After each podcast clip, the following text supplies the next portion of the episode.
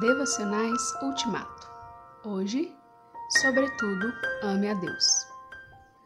Quão amáveis são os teus tabernáculos, Senhor dos exércitos.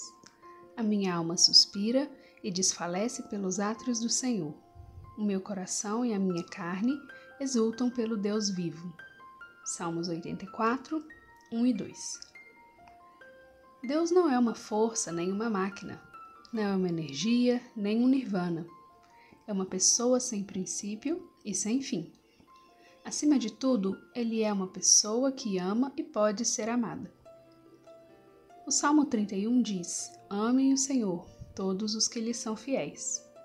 Mas muito antes, essa palavra já havia sido dada por Moisés a todo o povo de Israel.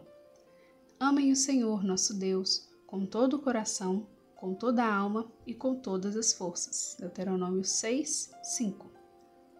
Para Jesus, esse é o primeiro, o maior e o mais importante de todos os mandamentos.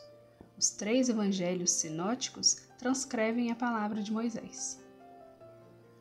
Dois poetas diferentes em dois salmos diferentes afirmam com toda simplicidade: Eu amo a Deus, o Senhor.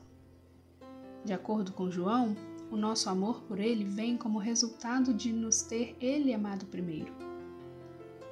Todas as coisas trabalham juntas para o bem não de todo mundo, mas daqueles que amam a Deus, daqueles a quem Ele chamou de acordo com o seu plano.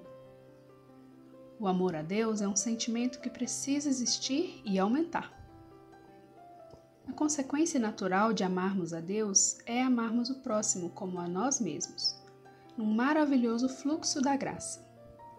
Assim como Jesus, que tendo amado os seus que estavam no mundo, amou-os até o fim. Senhor, ensina-me a amar-te verdadeiramente, sem reservas, sem desculpas. E ensina-me a amar o meu próximo, sem reservas, sem desculpas.